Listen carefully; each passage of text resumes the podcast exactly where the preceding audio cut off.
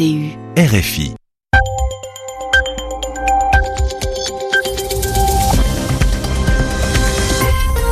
Vous écoutez RFI les 20h en temps universel, 21h à Paris. Hugo Lanoé. Bienvenue dans votre journal en français facile que j'ai le plaisir de vous présenter aux côtés de Zéphirin Quadio. Bonsoir Zéphirin. Bonsoir Hugo, bonsoir à tous. À la une de l'actualité, le gouvernement français abandonne le projet de construction de l'aéroport de Notre-Dame-des-Landes, commune située à l'ouest de la France, annonce faite ce mercredi par le Premier ministre Édouard Philippe, critiqué pour cette décision. Dans ce journal, nous parlerons aussi des États-Unis. Washington réduit de manière importante son aide financière à l'UNRWA, un programme de l'ONU qui s'occupe des réfugiés palestiniens. Et puis en football, l'un des joueurs les plus célèbres des années 2000 prend sa retraite. À 37 ans, le Brésilien Ronaldinho annonce mettre un terme à sa carrière. Le journal, Les journaux en français facile.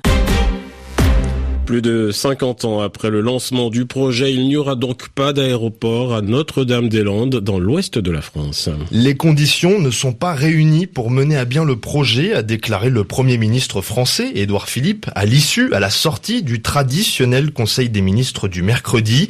En contrepartie, les pistes de l'aéroport de Nantes-Atlantique seront allongées, l'aéroport de Rennes sera également agrandi, et les zadistes, c'est-à-dire les opposants au projet d'aéroport, ont jusqu'au printemps pour quitter la zone Des précisions apportées à la mi-journée par Édouard Philippe lui-même, le chef du gouvernement qui doit maintenant affronter les critiques des partisans du projet, Julien Chavannes.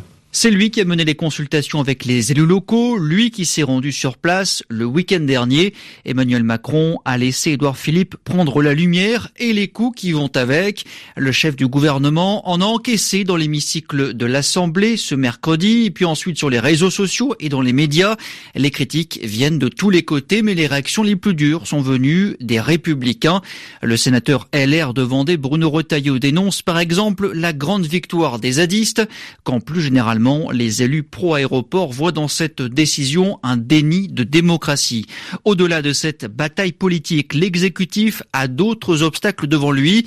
D'abord, le problème des indemnités à verser à Vinci qui devait construire cet aéroport.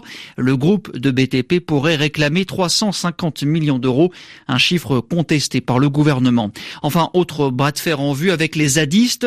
Les 2 à 300 opposants sont d'accord pour dégager les routes qui traversent la zone occupée mais certains ne veulent pas partir et pourraient vouloir laisser pourrir la situation, sans compter le risque de violence en cas d'intervention des forces de l'ordre. Explication signée Julien Chavannes. L'actualité dans le monde, la militante palestinienne Aed Tamimi restera en prison jusqu'à son procès. Annonce faite aujourd'hui par un tribunal militaire israélien, Ahed Tamimi, âgé de 16 ans, est devenue une icône de la lutte des Palestiniens contre l'occupant israélien. Elle avait été arrêtée le mois dernier après la diffusion d'une vidéo sur internet, vidéo où on la voit elle et sa cousine en train de frapper des soldats de l'armée israélienne. Donc, toujours concernant le Proche-Orient, la Belgique s'engage à verser 19 millions d'euros en trois ans à l'UNRWA, l'agence des Nations Unies qui vient en aide aux Palestiniens. La- L'agence onusienne lance un appel aux dons pour compenser les fonds que les États-Unis ont décidé de ne pas donner. Washington a annoncé hier, mardi, qu'il verserait 60 millions de dollars, mais 65 autres millions sont gelés. Il s'agit de la plus grave crise en près de 70 ans d'histoire, affirme l'UNRWA. Les États-Unis ne cessent de critiquer euh, l'ONU et réclament de revoir en profondeur le fonctionnement et le financement de l'UNRWA. Justement, comment fonctionne l'UNRWA, cette agence, et quelles sont ses missions? Réponse avec Harim Lipold. L'agence d'aide aux réfugiés palestiniens a été créée en 1949 pour gérer le déplacement forcé de 750 Palestiniens après la création de l'État d'Israël. Aujourd'hui, l'UNRWA s'occupe d'environ 5 millions de réfugiés palestiniens à Gaza, en Cisjordanie, au Liban et en Jordanie. L'agence ne joue pas de rôle politique. Israël estime toutefois que son existence même entretient le conflit autour de la question des réfugiés. En fait, l'UNRWA distribue de l'aide, offre des services sociaux et finance des écoles fréquentées par un demi-million d'élèves. L'éducation représente d'ailleurs la moitié de son budget. Jusqu'à présent, l'agence dépensait plus d'un milliard de dollars par an. Environ 30% de ses ressources provenaient des États-Unis. La réduction de la contribution américaine aura donc forcément des conséquences sur le fonctionnement de l'agence, d'autant que ses besoins financiers ne cessent d'augmenter. Afin de compenser le manque du financement américain, l'UNRWA pourrait se tourner vers l'Union européenne, deuxième contributeur à son budget, ou alors solliciter les pays du Golfe, une autre alternative possible si Bruxelles reste sourd aux appels d'aide. Explication signée Arim Lipold. Dans l'actualité également, Hugo, les deux Corées défileront ensemble à la cérémonie d'ouverture des Jeux Olympiques d'hiver le mois prochain. Pyongyang et Séoul se sont également mis d'accord pour ne présenter qu'une seule équipe féminine de hockey sur glace aux JO Olympiques de Pyeongchang.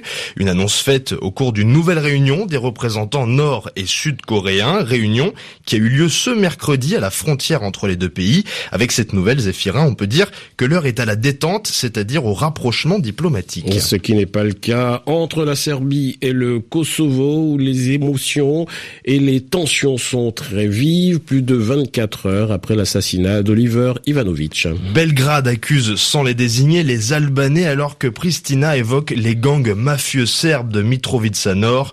Conséquence, le dialogue entre les deux pays est suspendu. Les représentants serbes ont annulé une réunion à Bruxelles qui devait se tenir hier avec leurs homologues kosovars albanais.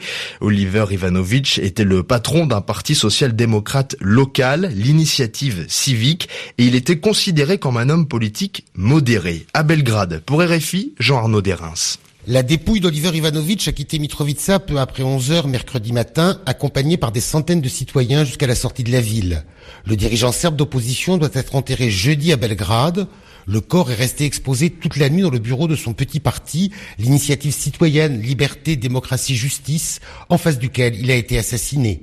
Mardi soir, des milliers de citoyens se sont aussi spontanément réunis à Belgrade et dans toutes les villes de Serbie pour lui rendre hommage. Alors que l'enquête ouverte par la police du Kosovo n'a pas encore apporté d'éléments probants, beaucoup de voix s'élèvent en Serbie pour rappeler les pressions et les menaces dont Oliver Ivanovic avait été victime. Lors de la campagne pour les élections municipales d'octobre dernier, la télévision Pink, très proche du régime d'Alexander Vucic, présentait Oliver Ivanovic comme un mafieux, un collaborateur des Albanais et un ennemi de la Serbie. Alors que le dialogue entre Belgrade et Pristina, qui devait précisément reprendre mardi, a été suspendu s'inédier, le président Vucic a annoncé qu'il se rendrait au Kosovo ce week-end, une initiative qui a peu de chances de calmer les tensions. Jean Dauderins, Belgrade, RFI. Et puis en Roumanie, une eurodéputée social-démocrate a été nommée aujourd'hui Premier ministre. Il s'agit de Viorica Dankila, désignée chef du gouvernement roumain par le président de centre-droit Klaus Ioannis. Elle remplace donc Mihai Tudose, contraint, obligé de démissionner lundi par sa majorité de gauche. En direction l'Espagne, le Parlement catalan a siégé aujourd'hui pour la première fois depuis les élections régionales du 21 décembre. Et la première décision des députés a été d'élire le nouveau président de l'Assemblée, c'est Roger Torrent, membre du parti indépendantiste ERC qui a été choisi.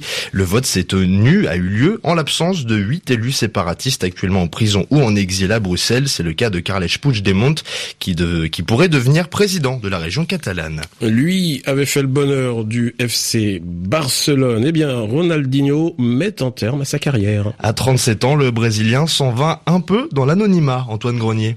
On avait un peu perdu sa trace depuis janvier 2016, un match amical avec l'équipe équatorienne du Barcelona Sporting Club, lors duquel il avait dédicacé le carton jaune de l'arbitre, ultime facétie d'une carrière riche en coups d'éclat.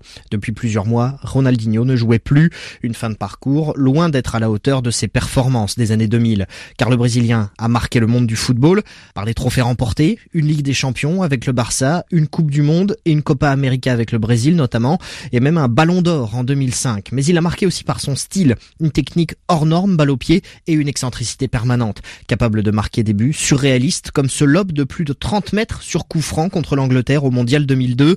Révélé au Grêmio Porto Alegre, Ronaldinho rejoint le Paris Saint-Germain en 2001 où il explose au point d'être transféré vers le FC Barcelone dirigé par Frank Rijkaard. Il y passera 5 ans, remportant en 2006 la première C1 du club depuis celle de 92. Le joueur étale alors son talent et surtout une décontraction qui vire parfois au manque de professionnalisme. Fait tard, Ronaldinho n'a jamais caché son intense vie nocturne, que ce soit à Paris ou à Barcelone.